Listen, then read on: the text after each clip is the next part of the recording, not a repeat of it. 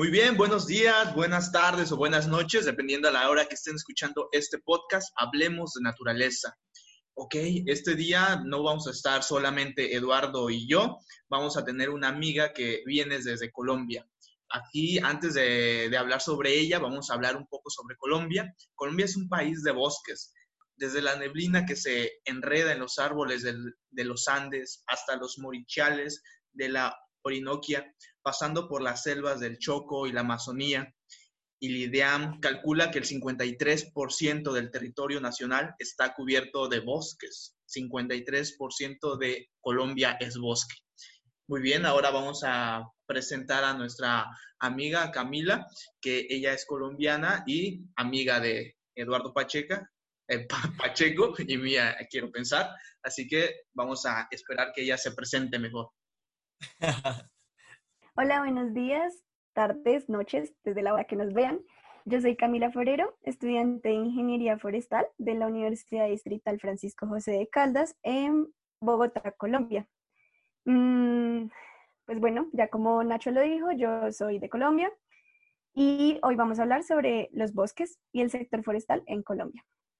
Bueno, eh, este, perdónenme, no, no, no había entrado yo. Eh, pues ahora sí que va a estar bien padre. Les presumo aquí a, Camila, que ella este, también ha sido participante de varios congresos este, a nivel internacional, de congresos del CLEC, de parte de Alesif. Este, yo la conocí a ella en Perú, es mi, colombiana favorita. Y bueno, Camila, cuéntanos eh, básicamente cómo es el sector forestal en Colombia, cómo ven los colombianos el bosque hay en Colombia. ¿Qué representa para ustedes? Bueno, más que es muy diferente como la opinión de cada colombiano respecto al bosque, ¿no? Digamos que acá en la ciudad, pues al estar en una, zona muy urbana, no, no, la gente no tiene como este contacto con la naturaleza tan marcado como pues digamos nosotros como forestales lo tenemos. A pesar de que la universidad se encuentra como en una ciudad capital y pues no hay muchos bosques cercanos, pues igual nosotros sí tenemos como salidas y demás que nos permiten como conocer nuestro país. Em, digamos que el sector forestal es muy importante en todas las regiones de Colombia, puesto que en las comunidades, eh, ya sean indígenas, afrocolombianas o zonas de reserva campesina, pues es la madera, sobre todo, es una fuente de ingreso muy alta para ellos, pues ya que sabemos que, digamos, bueno, no sé si sabemos, eh, en la zona caribe, pacífica, eh, hay importantes plantaciones y bosque natural. Sin embargo, eh, pues digamos que estas comunidades que se encuentran allí están fuertemente afectadas por pobreza, aislamiento, por la escasa infraestructura que hay y por la falta de salud y educación. Entonces, digamos que el sector forestal, más que todo la madera y los productos obtenidos a partir del bosque son una fuente de ingresos para ellos. Sin embargo, pues digamos que no todo es color de rosa. Em, hay muchas personas que utilizan el bosque de forma inescrupulosa, de, no, no de forma sostenible, y pues esto hace que se pongan en riesgo los recursos naturales y los bienes y servicios que nos presentan.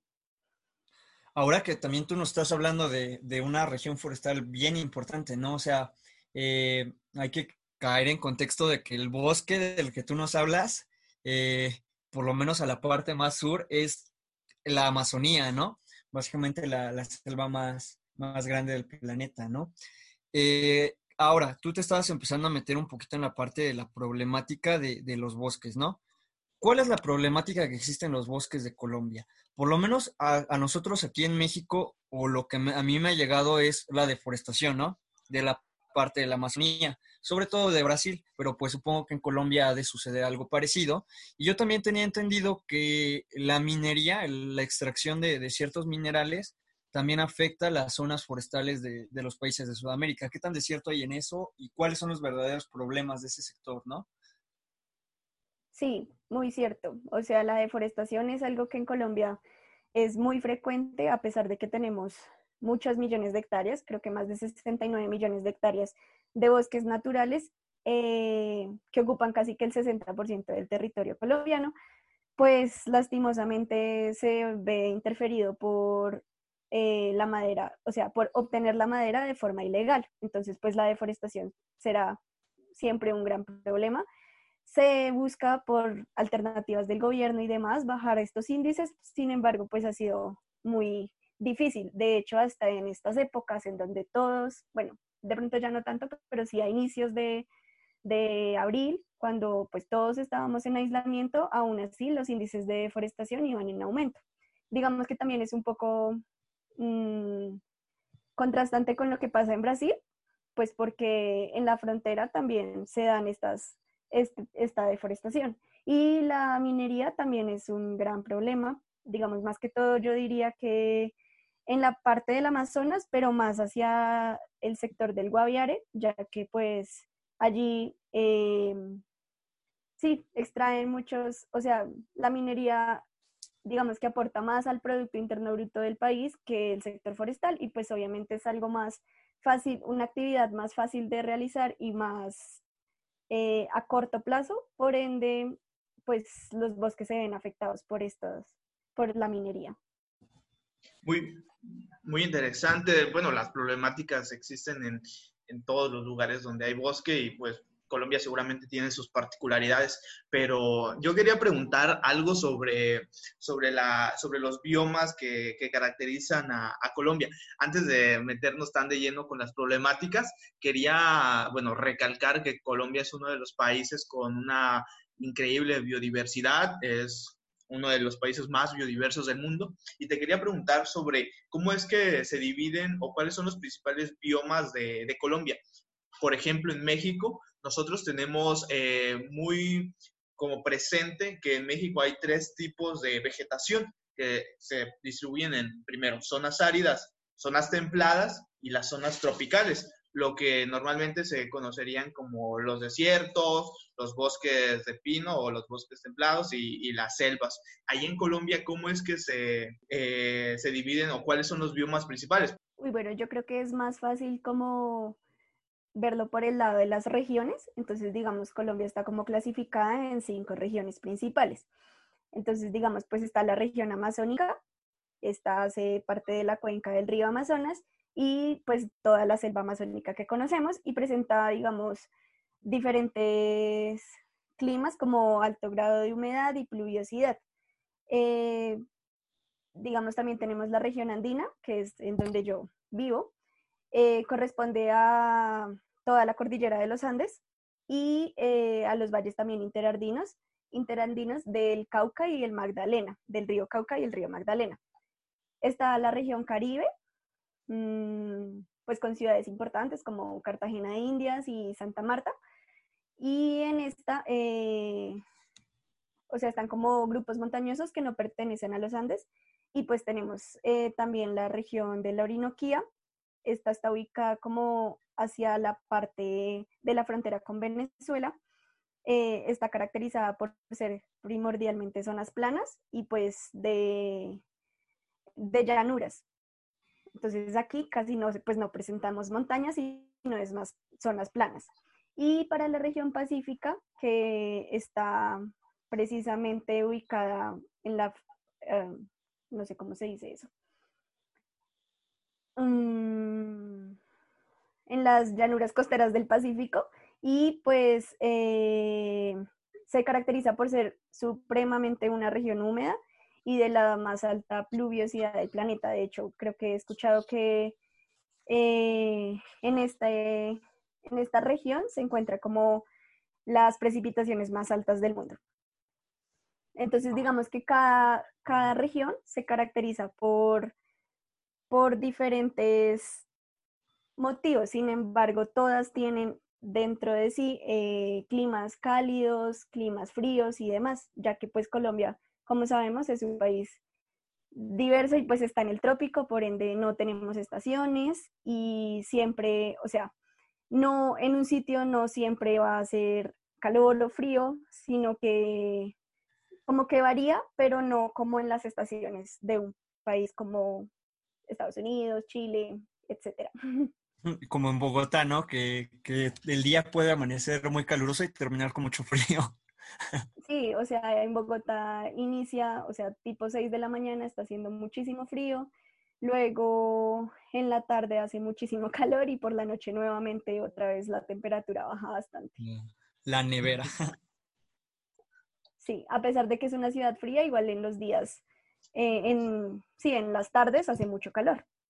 Y, pero la, la, gente de Colombia sí se siente orgullosa por sus bosques, como que sí es como que dice, no, nosotros los colombianos tenemos al, Amazonas, la selva más exuberante del mundo, cosas por el estilo, ¿sí, sí se siente ese orgullo? Yo diría que no tanto, o sea, sí por el bosque, pero siento que es más por todos los ecosistemas que presentamos. O sea, pues es que tú mencionabas como que biomas y pues es que realmente decir todos los biomas que hay, digamos, páramos, selva, mmm, bosques bajos, bosques de manglar, bosques húmedos tropicales, sabanas. Eh, o sea, en realidad son muchos. También tenemos también bosques como xerofíticos y demás, desiertos. Entonces, como que yo creo que es esa diversidad de ecosistemas que hay lo que a los colombianos los enorgullece. Se ve muy frecuente como que Colombia es como que el país que lo tiene todo. Entonces, digamos, pues tenemos eh, playas, tenemos bosque, tenemos llanuras, tenemos desiertos. Entonces, creo que es más como no solamente un orgullo por los bosques, sino en general por todos sus ecosistemas. Sí, sí, creo que e-, esa parte nadie lo discute, que, que tiene una gran cantidad de, de, biomas. Y las regiones que mencionaste me, nos hizo entender, al menos con una imagen mental eh, tal vez amplia, pero sí nos hizo entender como toda esta biodiversidad y toda esta riqueza que tiene Colombia. Entonces ya, ya podemos continuar con las, con las demás preguntas, si, si quiere mi compañero Eduardo. Y, bueno, una cosa que quería comentar ahorita que ella lo, lo mencionaba y se me hizo muy curioso de, de, la vez que estuve allá en Colombia fue de el desierto de Tatacoa, se llama, ¿no? Sí, el desierto de la Tatacoa. Está ubicado en Huila. Ajá, porque, por ejemplo, bueno, aquí en México, como lo pintan las películas, la mitad del territorio nacional o más de la mitad pertenece a lo que vendrían siendo zonas áridas, no, no meramente desiertos como tal, porque pues son desiertos donde no hay nada, pero este, sí son zonas muy, muy áridas. Entonces a mí me sorprendió de que era un puntito, realmente era un puntito en el mapa. Y yo cuando fui para allá, yo la idea que tenía, si era de un país así súper tropical, pero se me hizo muy curioso que existiera un desierto en medio de, pues estás en el pleno Ecuador, ¿no?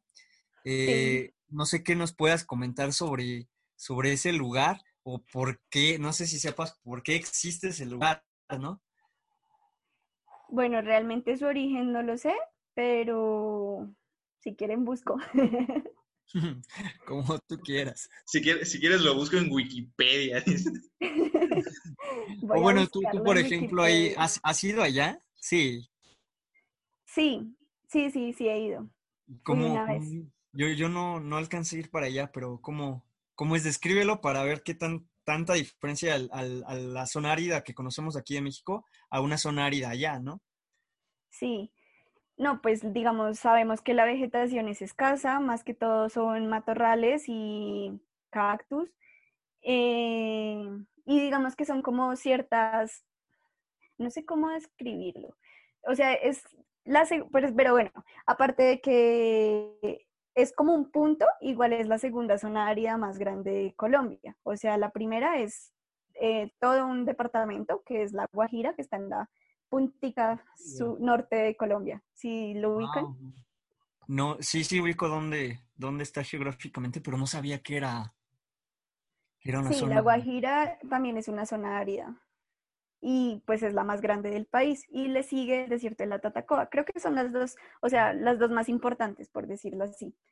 Eh, esperen que estoy buscando eso que les dije. No, porque por ejemplo aquí en México la, la región más al, más al sur de, de, la, de, las zonas áridas que está en Oaxaca, pues eh, surgió porque México es un país de montañas, entonces la parte de la, la Sierra Madre Occidental y la Sierra Madre Oriental, pues hacen como una barrera gigantesca que crea un efecto de cortina muy, muy grande, lo que evita que las lluvias del, del Pacífico y desde el Atlántico no pasen. Entonces, como no pasan por las cadenas montañosas, se crea esta y se crea en este valle de, de Tehuacán y Catlán una zona con muy poca precipitación y pues ahí es donde se crea la zona árida más al sur de, de México. Entonces sería interesante que, como comentar igual también la parte de, esa zona árida en Colombia, que, que, es muy, muy curioso porque está en medio de, de, una zona que tú decías que justamente en Colombia, y sí lo había escuchado yo en un documental, pero sí lo había escuchado que en Colombia está el lugar con la mayor precipitación de, del mundo. Entonces, eh, entender estos contrastes de Colombia, de una zona la más húmeda del mundo, y, la, y una zona donde la precipitación es escasa es, es impresionante y pues es algo que se podría comentar, ¿no? Muy sí. Otra, bueno. otra duda que yo tengo, por ejemplo, perdón, antes de que nos, nos... O bueno, explícanos mejor primero lo de la Tatacua, porque creo que sí me voy a, a ir a otro, a otro extremo. No, pues lo que encontré, bueno, pues, o sea, está ubicada como entre el río Magdalena y la cordillera oriental, y entonces, pues, o sea, a pesar de que se le dice desierto de la Tatacoa, no es propiamente un desierto, sino que es un bosque seco tropical. Estos son muy comunes acá en Colombia, a pesar, pues, a pesar de que son muy comunes, igual han sido bastante afectados debido a, a que están en riesgo constante. Eh, y pues el nombre se le da por las serpientes cascabel. Ahora, eh, ya ahora bueno, gracias por, por, esa explicación. Y se me viene a la mente un lugar que está ahí cerquita, el Cucuy. Todas, todas esas partes montañosas de ahí de, de Colombia. Ustedes, por ejemplo, cuando es un bosque templado, ¿qué especies existen ahí, no? Porque aquí, eh, por lo menos lo que nos enseñan en la escuela es de que aquí en México, bueno, en México son los pinos, ¿no? Pero nos enseñan en la escuela que allá no hay, no hay pinos, no hay coníferas, este, como pinos, digamos. Hay otras coníferas, pero no hay pinos. ¿Qué, qué especies hay allá? Por ejemplo, en ese tipo de zonas así templadas, más frías. No, pues tampoco es que no haya pinos, pero sí son mucho más escasos, o sea, las especies son muy pocas. Digamos, okay. podría decir que abundan, eh, o sea, creo que no se le diría como bosque templado, sino más bosque andino o bosque alto andino, que ya es como okay. hacia las zonas de páramo. Entonces, digamos que podría ser la transición bosque andino, bosque alto andino y ya páramo, subpáramo, que ya son especies como frailejones, ¿sí los conocen?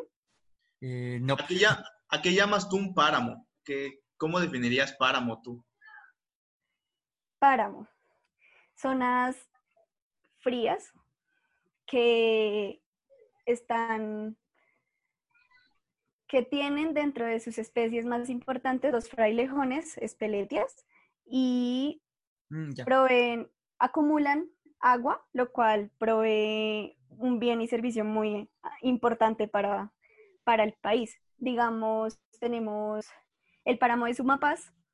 El páramo de Sumapaz provee agua a la ciudad de Bogotá. Tenemos también eh, Chingaza, es un parque nacional y este también provee, tiene pues ecosistemas de páramo y de bosque alto andino y provee a la ciudad de Bogotá de, agua. Entonces digamos que se caracteriza por ser eh, con temperaturas frías y por suministrar este bien súper importante para las ciudades principales. Ahora, este, perdón, otra vez voy a, voy a hacer una pregunta que cambia también el rumbo. Eh, hablabas de, o mencionaste un poquito esto de los parques, ¿no? De nacionales o, o zonas importantes. Áreas protegidas, sí. Parques, este, áreas protegidas, perdón. Las áreas naturales protegidas más importantes, porque yo recuerdo que cuando estaba allá y por las canciones, eh, todos me estaban diciendo, dice, tienes que ir a la Tairona, tienes que ir a la Tairona. Y yo me quedé con ganas, estuve viendo qué había ahí y dije, ah, su mecha, pues sí está bastante cool que, todo, todo el rollo que hay ahí. Pero aparte de la Tairona, supongo que hay muchísimas más. Y hasta se me vienen a la mente lugares así escondiditos. Por ejemplo, en el, en el billete de dos mil pesos aparece un, un, río muy bonito de colores que hay allá en, en Colombia. Háblanos un poquito de eso, ¿no? De, de, las áreas naturales que hay ahí y de, pues, los paisajes que uno puede encontrar en Colombia, ¿no? Sí, pues bueno, las áreas protegidas, eh, sí, obviamente hay unas mucho más importantes que otras. Eh, digamos, la que tú dices del Tairona, pues eh, más por su ecoturismo es que es conocida. Entonces, pues tiene, creo que son 56 áreas protegidas que tiene el país. Entonces, bueno, 56 parques nacionales como tal. Y dentro de los parques nacionales, pues así súper importantes, eh, podríamos decir la Serranía del Chiribiquete, que se encuentra en la región de la Amazonía, pero en el departamento del Guaviare, que es que no me acuerdo cómo se llama, creo que son tepuyas, son unas montañas las cuales como que preservan eh, este parque las preserva. Igual el acceso es restringido, o sea, no se puede ingresar como en el Tairona, por ejemplo, sino que, sino que creo que la única forma de ingresar como tal al parque es por helicópteros. Y pues esta zona es total conservación, mientras que de pronto en, en el Tairona sí se puede como implementar más eh, usos sostenibles por parte de las comunidades que allí habitan y pues que el ecoturismo es su principal fuente de ingreso. ¿Qué otra área protegida? Bueno, tú también mencionaste el Cocuy. El Cocuy también es un parque nacional. Em, y aquí ya cercanos a, a, Bogotá, por decirlo así, pues está lo que te digo, Sumapaz, Chingaza. Mm, están también santuarios de fauna y flora como Iguaque, Guanentá, eh, a ver qué otro parque nacional importante. Ah, bueno, pues en la Amazonía también está el Parque Nacional Amacayacu, creo que también es muy relevante y conserva muchas eh, comunidades dentro de esta área. Muy bien. Ahorita que mencionaste este tema de los parques eh, nacionales, me imagino que los parques nacionales, bueno, el área que, cubren los parques nacionales le pertenece al gobierno al gobierno colombiano, eh, o, eso quiero pensar, que zona federal, pero te quería preguntar, bueno, mi pregunta es, eh, ¿a quién le pertenecen los bosques de Colombia? Eh, ¿de, quién, ¿De quiénes son? En México pasa que... Se, ¿no? Ajá. Porque aquí en México pasa de que nosotros tenemos tres tipos de propiedad, social, pública y privada. La social es cuando un grupo de personas es el que es dueño de, la extensión, que no es solamente un individuo, sino que es un grupo de personas que tienen el control sobre un espacio de bosques. Y no sé si en Colombia existe algo similar. Bueno, como tal, que le pertenezca al bosque como tal a alguien, digamos, como estábamos hablando de las áreas protegidas, también hay áreas protegidas que están incluidas como en el o sea, las que son del Estado son las 56 que les dije, pero como tal, uno puede declarar como un área protegida, eh, una reserva, y estas generalmente suelen ser de privados. Digamos, eh, acá hay una cerca de Bogotá que se llama Chicaque, esta, esta reserva de la sociedad civil es un área protegida y pues es de privados. Entonces, pues digamos que le otorga ciertos beneficios porque, pues, eh, o sea, los que pueden tomar decisiones ahí son los dueños, entonces no tienen como que hacer todo esto, este procedimiento con el Estado, como si lo tienen que hacer pues las áreas protegidas, como las que les mencioné, el Tairona, eh, Chiribiquete y demás.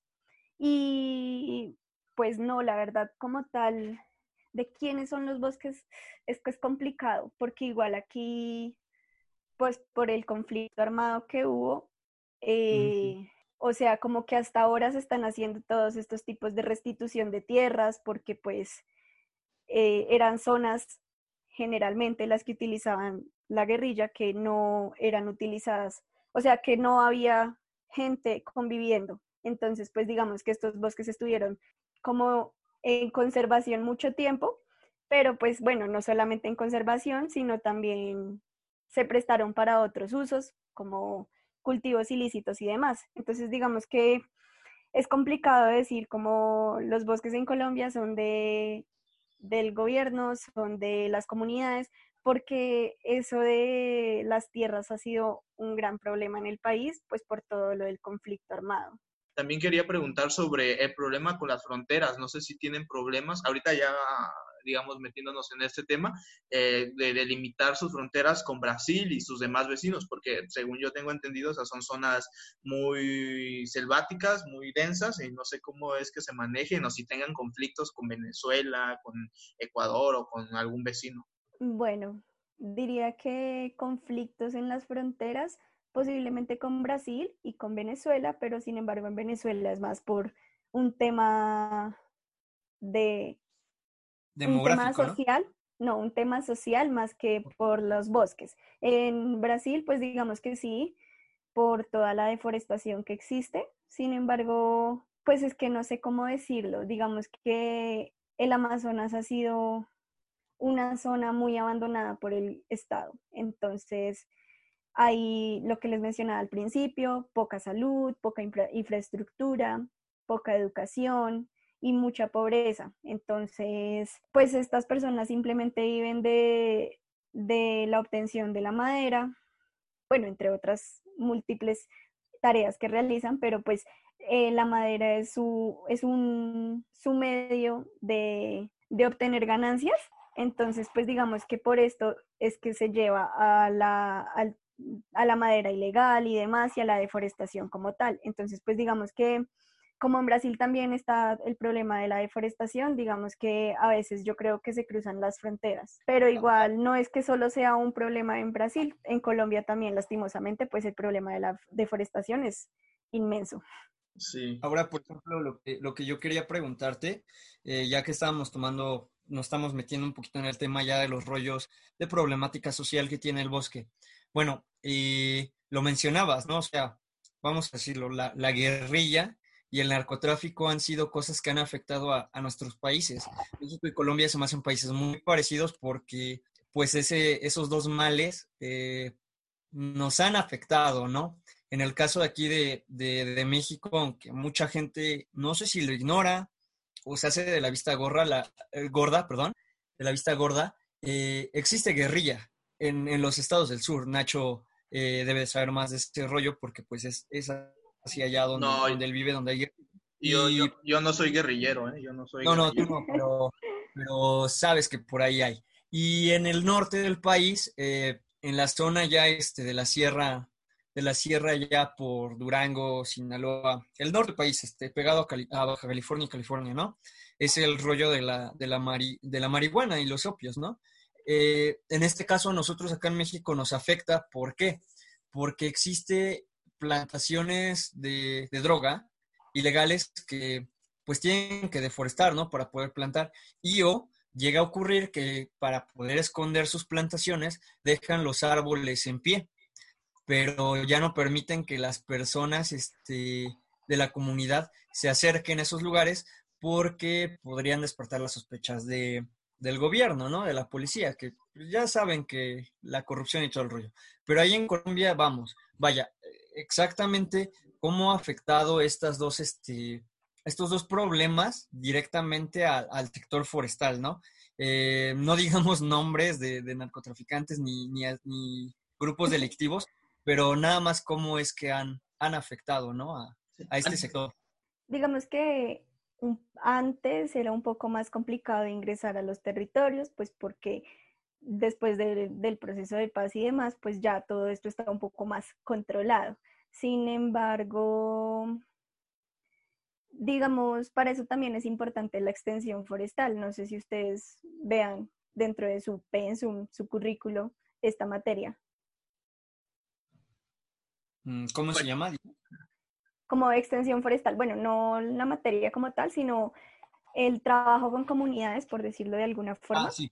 No, bueno, al menos yo solamente llevo una materia que se llama sociología forestal, que creo que es la más parecida a esto que tú dices, y realmente no es como que la llevemos tan a fondo. Sí entendemos que en todo bosque hay poblaciones y que debemos de acompañarnos de ellas para poder hacer cualquier cosa dentro de ellos, pero realmente no, no siento yo que nos enseñen eh, de manera correcta cómo involucrarnos con los pueblos.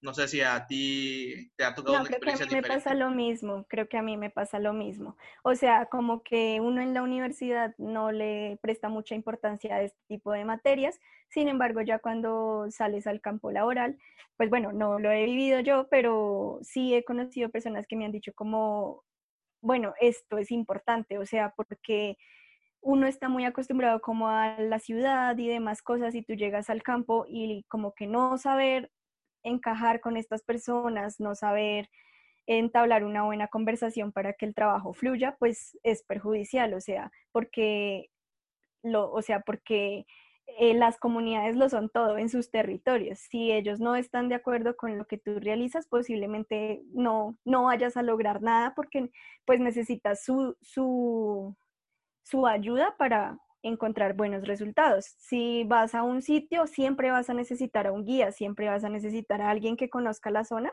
Entonces yo siento que esto es muy importante. Bueno, ya para relacionarlo un poco con lo que dices de, de qué, de, de las guerrillas y demás, no solamente es como entablar conversaciones con las comunidades, sino pues también, si en dado caso toca, pues con estas, eh, digamos en el país aún quedan como como ciertas disidencias de guerrillas y demás. Y sabe, y bueno, eh, en la antes había como más control sobre esto. Tú no podías ingresar también, como mencionaron, a un sitio eh, sin, sin, que fuera, mejor dicho, súper estudiado, usted qué va a hacer, a qué horas va a hacer esta cosa, no sé qué.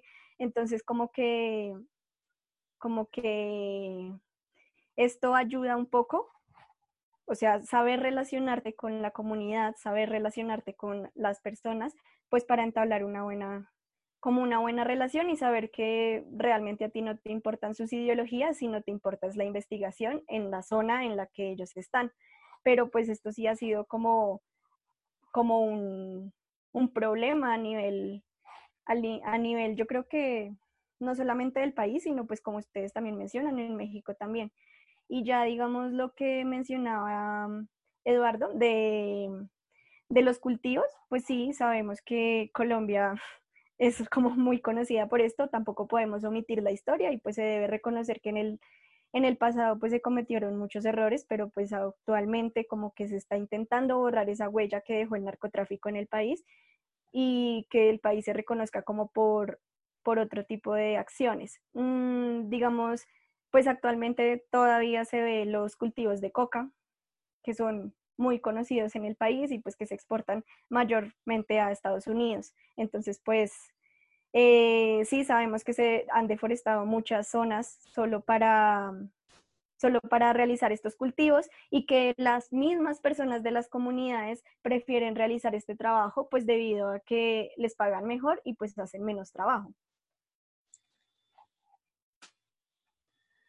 Bueno, y ahora también este, otra pregunta, y otra vez vuelvo a cambiar diametralmente de, tema. Eh, ahorita que estamos hablando eso de las materias, ¿no? Que cada quien ve.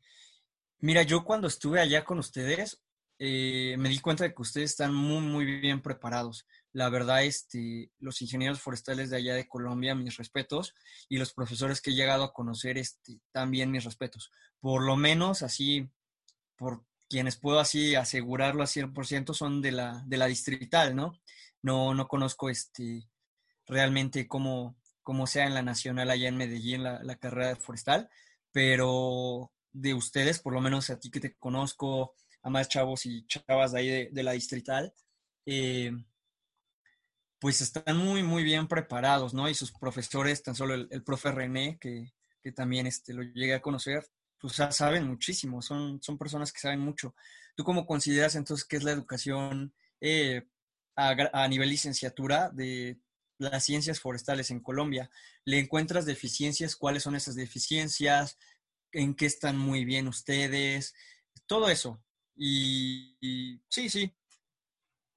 Uy, yo creo que la mayor deficiencia que de pronto podemos tener es ver tantas cosas. O sea, como que sí, obvio, nos preparan para muchas cosas, para todo el sector, podemos enfocarnos en cualquier línea que queramos y trabajar básicamente con cualquier tema de los que hemos visto en nuestras materias en la universidad.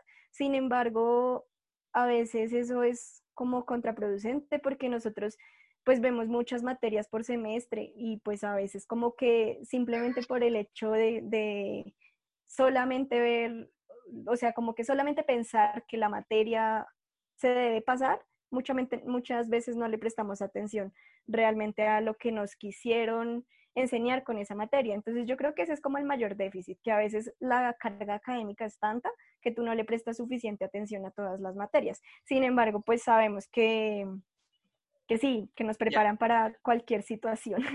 ¿Y a, y a ti qué, qué, es lo que más te gusta de estudiar ingeniería forestal?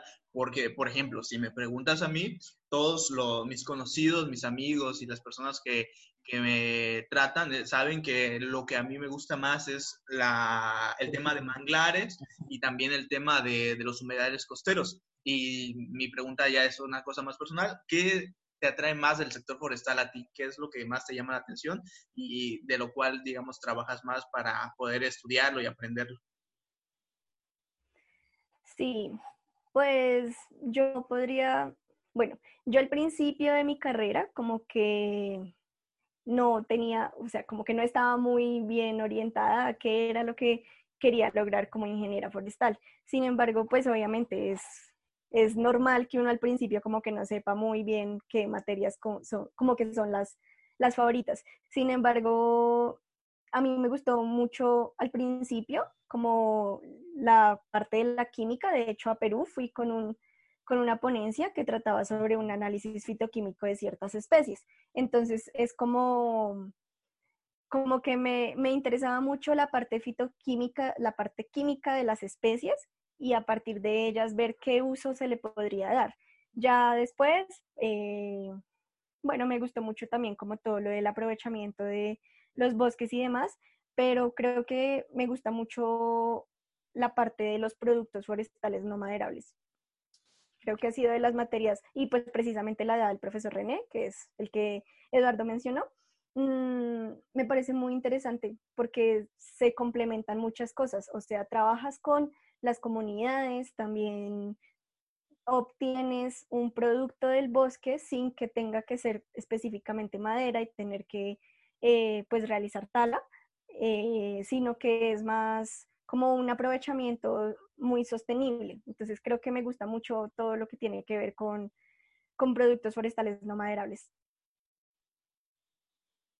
Muy bien, sí, porque entender que el bosque no solamente es madera, es, es, es crucial para poder igual eh, avanzar hacia una educación forestal más, más amplia. No sé si tengas alguna otra duda, compañero Eduardo. Sí, de hecho, sí, todavía un resto, ¿no? Pero, bueno, por ejemplo, eh, voy a intentar fusionar las dos, las dos dudas.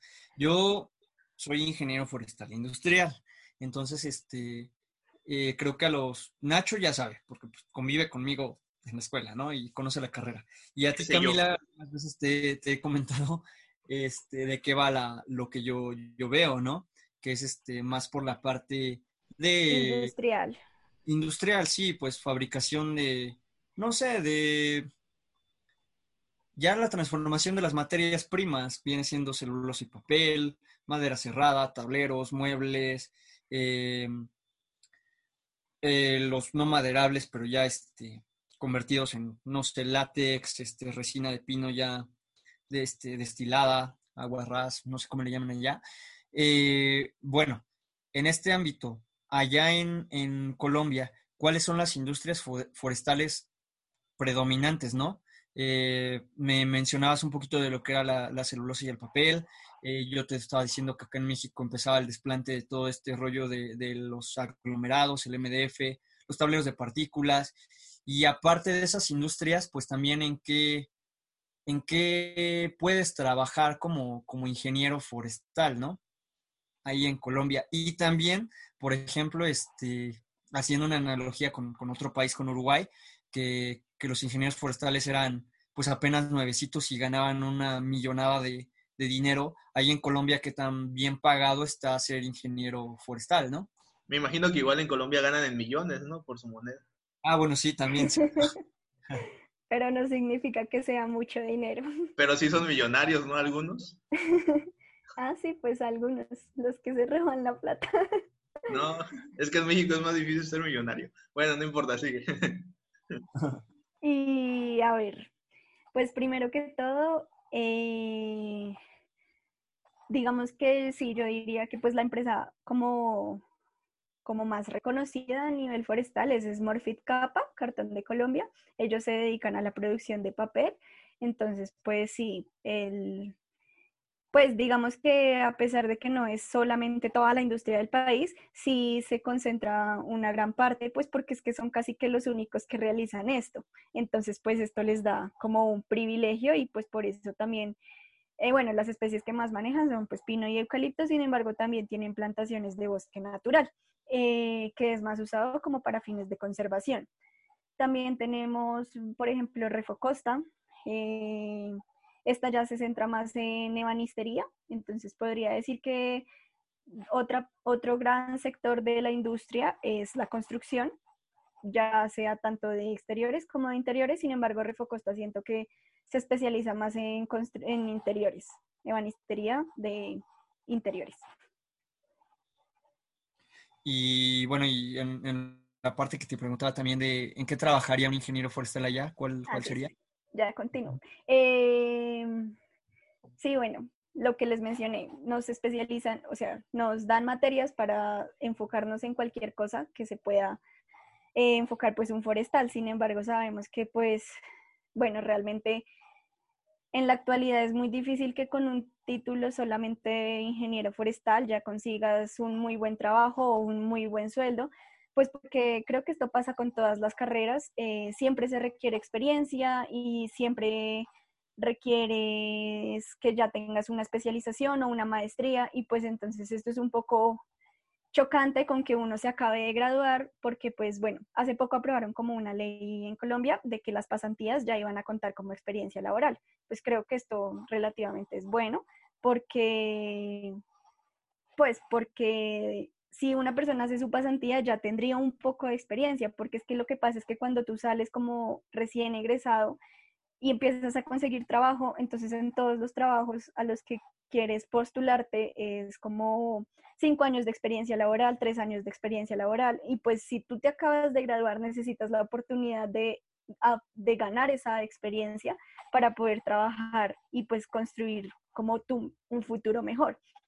Y pues es lo que digo. Entonces, digamos, la universidad también oferta como proyectos de posgrado. Entonces, pues, eh, digamos que yo creo que solamente con el título de ingeniero forestal, pues sí consigues trabajo, pero digamos que los ingresos no son tan altos como si te especializas o, realizas una maestría.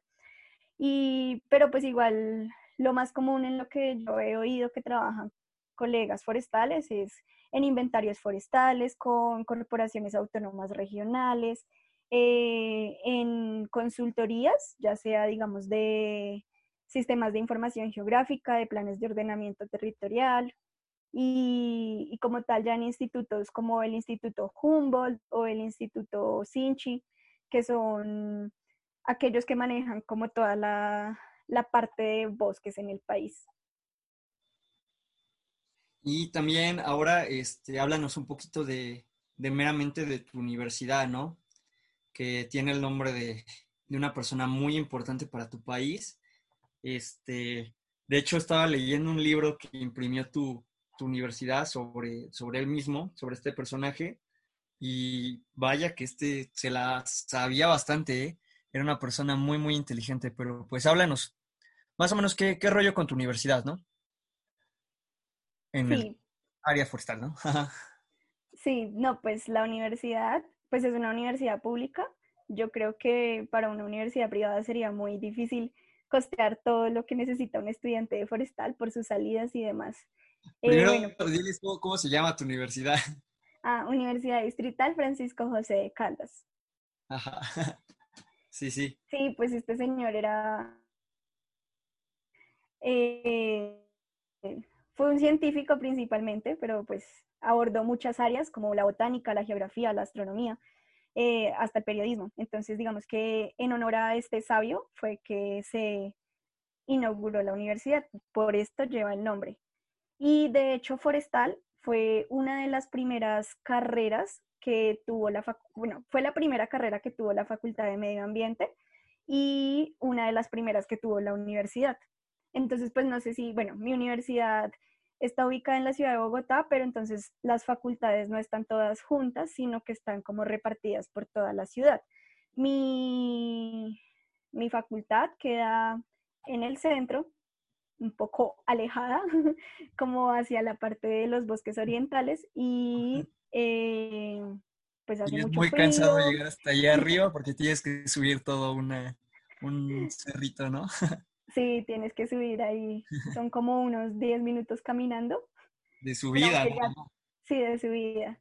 Ya aunque unos le facilitan todo, pues digamos, ya hay buses que te suben y demás, pero para mantener la forma uno la sube caminando. Pero bueno, sí, ahora sí que este, a final de cuentas, eh, básicamente aquí en México sí está reconocida tu universidad y también este, la, nacional, ¿no? Que la carrera de forestales me parece que está en Medellín, ¿no?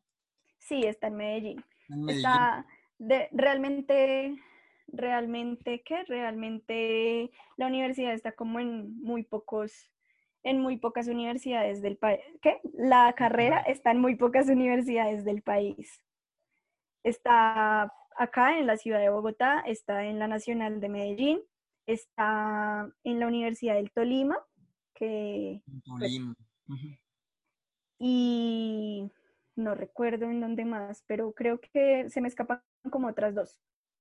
Ok. Bueno, eh, me imagino que, que, la competencia igual entre universidades en el sector forestal igual es, es grande, porque igual aquí pasa en México que hay mucha competencia como en todas las demás carreras, medicina y arquitectura y demás, y no sé qué, qué, qué, veas tú para un ingeniero forestal así en Colombia. Si crees que es una carrera que tú invitarías a las personas a, hacerse parte de ella, a estudiarla, a, formar parte de, este, de este mundo, ¿invitarías tú a, a más gente a, involucrarse? Sí, yo amo mucho mi carrera. Digamos que yo llegué inicialmente con una idea como muy vaga de lo que era la carrera pero a medida que fui viendo como las materias y demás, me di cuenta de la importancia que es esta carrera. Y realmente, digamos, siento que en otros países es más reconocida la, la carrera, o sea, como que todo el mundo sabe qué hace un forestal, todo el mundo sabe sobre qué trata la carrera. Y en cambio siento que acá en Colombia, quizás por la, las pocas universidades que la ofertan, no, no es muy conocida la carrera, o sea, como que tú dices estudio ingeniería forestal y es como, ah, como ambiental. Y yo no, es ingeniería forestal, o sea, no es de todo el ambiente, sino solamente enfocada más que todo a los bosques. Entonces, como que hay un desconocimiento de, de, de la carrera. Entonces, yo diría que es importante que se dé a conocer más para que más personas conozcan lo hermosa que es la carrera y pues que se pueda como hacer una asociación más grande de, los mismos.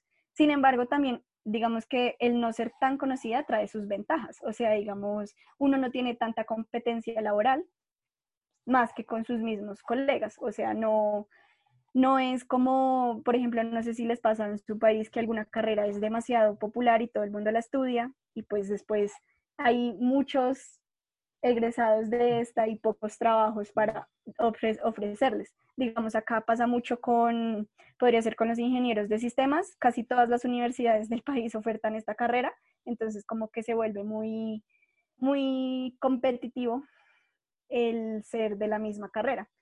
También puede pasar de pronto con los abogados. Hay mucha gente que estudia derecho. Derecho y bueno, aquí últimamente derecho, turismo, nutrición, Mm, fisioterapeutas, pero bueno, ya no estamos metiendo en Ah, ya, ya, ya, es lo que te iba a decir. Ya vamos a tirarle tierra a las demás carreras, ¿no? Sí, ¿quién quiere estudiar turismo, no? no, bueno, pero pues este, ahora sí que creo que, que agotamos un poquito las preguntas más importantes, ¿no? Porque, pues tú me conoces, sabes que yo soy una persona súper preguntona y más si se trata de tu país, que, que la verdad es un país muy, muy, muy, muy chévere muy, muy chido. Me, me gusta muchísimo tu país y muchas veces te lo he dicho, ¿no? Eh, espero que vuelvas pronto y yo poder ir a México. y, no, y, no, encontrarnos, dice. Y no encontrarnos. no, no, no, no, no, para nada. No, pues sí. Creo pues que ha sido de las personas más chéveres que he conocido, así como, de hecho fue mi primer evento como internacional y pues como con él hice una gran amistad y me agrada que todavía eh, viva, que todavía viva. Sí. pues sí, porque eh, como les mencionaba, o sea, Camila, este, pues es bastante inteligente. Vamos, que, ha salido de Congreso ya varias veces, ya tres, ¿no? Ya tres congresos. Pues ibas a venir a México, estuviste en, en Perú, fue que nos conocimos. Costa Rica yo ya no fui ni a Chile, ¿no? Y en Chile fue que conociste también a, a Nacho. Y ya pues también conociste a algunos de mis amigos de, de la universidad. Este, nadie igual de fiestero que yo, ¿no? Pero, pero pues ya, bueno, fiesta en la noche y en el día era este, todo académico, ¿no? Sí. Pero... Eso es lo chévere de estas experiencias. También es importante que muchos conozcan sobre estas experiencias porque creo que son muy únicas. O sea, como que no solamente es algo académico, sino que también es una forma de conocer muchas culturas. O sea, creo que yo antes de Perú no conocía absolutamente nada de otros países y allí conocía a chilenos, a mexicanos. Entonces esto como que como que te da una vista completa de cómo es el sector en todo, en todo Latinoamérica, pues incluyendo a, México. Sí, pues, este, sí, o sea, yo creo que los tres tenemos eh, mucha, bueno, ya muchas experiencias que contar, ¿no? Y cada quien nos quedamos como con un cachito de eso. En mi caso, pues, este, pues aprendí muchísimo, ¿no? Otra manera de ver la, la, vida forestal, ¿no? Eh, igual, eh, no, no hablemos de Perú, hablemos de Colombia. las veces que estuve allá, bueno, la vez que estuve allá, perdón, este, pues sí es una manera muy diferente de ver, de ver el bosque. Muy diferente, pero aún así es la más parecida, diría yo, ustedes y los brasileños ven el bosque muy parecido a como lo vemos acá en México. Y pues está, creo que yo ya no tengo más, más preguntas, tengo muchas más, pero ya no, no, no son así tan interesantes, digamos, ya son más personales. Tú, Nacho, no sé si tengas alguna otra duda antes de, de que... no, pues creo que creo que el tiempo ya se nos fue, pero seguramente podremos en cualquier otro momento hacer la llamada, la invitación y que continuemos hablando de temas específicos, porque nos faltó hablar de fauna, que si bien creo que la compañera no está tan metida en ese tema, creo que puede aportar bastante sobre la fauna que hay en Colombia, porque también son parte de los bosques, sobre algunas especies eh, tropicales que son de interés forestal para, para su, su, explotación de manera industrial o, o también algunas especies que son importantes conservarlas. Entonces creo que falta eh, hablar mucho sobre Colombia y creo que en otro momento estaría padre reunirnos de nuevo y hablar sobre ello. Ahora no sé tú, Camila, qué, qué conclusión tengas este, para, para dar al auditorio. Conclusión, bueno, yo diría que es importante fomentar como estos espacios me parece muy chévere la idea de este podcast, pues para, para dar a conocer cómo es nuestro sector, como, y no solamente pues en su país, sino que también ya se están ampliando a Colombia y espero que pronto a otros países, y así conocer cómo es este, este bello sector en toda Latinoamérica. Entonces siento que es importante para todos que conozcamos cómo es el sector forestal en cada país, qué diferencias y qué similitudes hay y cómo puedo, digamos, implementar lo que, lo que yo siento que le funciona a tal país, en mi país y demás. ¿Tú, Nacho, qué conclusión darías? Algo que me gusta es que también no solamente, bueno, al menos los mexicanos nos quedemos con lo que pasa en México, sino que también veamos las experiencias de otros países para enriquecer nuestro conocimiento, nuestra visión del mundo forestal y invitarlos a que investiguen, a que vean documentales sobre Colombia, sobre otros países de Latinoamérica y que se informen para que conozcamos de manera más amplia y no solamente por algunas series populares, por algunos mitos que se han desarrollado que si bien fueron verdad, verdades muy fuertes en otros tiempos, ahorita ya todo ha cambiado y que impulsemos este conocimiento y impulsemos igual mucho la educación ambiental para que pues nuestra, nuestra mente ya tenga más en claro qué es todo esto, qué es todo esto de, de lo forestal, qué es un ingeniero forestal, qué estudia y en qué puede aportar al medio ambiente. Creo que es importante informarnos y platicarlo. Bueno, y yo pues ya no me queda más que decir que qué linda es Colombia, ¿no? Un país súper, súper genial, eh, muy parecido a México, aunque ustedes no lo crean. Eh, la gente súper alegre de allá. El sector forestal de allá también es muy, muy padre. Igual somos, somos tercer mundo, ¿no? es una realidad que, somos tercer mundo toda Latinoamérica. ¿Qué estás diciendo que Oaxaca es tercer mundo? y la, potencia de Oaxaca también es tercer mundo. Pero bueno, este, yo creo que hay muchas cosas que se pueden mejorar, muchas cosas que entre países nos podemos ir compartiendo. Y pues está, que, nos demos cuenta de que Colombia es un país súper mega diverso, tenemos mucho también que aprenderles a ellos. Eh, y pues eso sería todo. Yo creo que por hoy eso es todo. Nos despedimos este, de, ti, Camila. Muchas gracias por, tu tiempo, por habernos hecho un espacio en tu agenda ahorita que estás en, en medio semestre. Sí.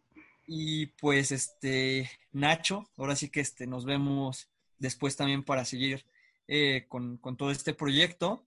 Les agradecemos a todos por habernos escuchado y sí, creo que fue más tiempo de lo habitual, pero valía la pena.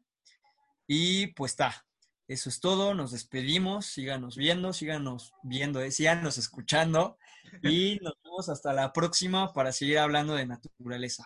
Chao. Chao.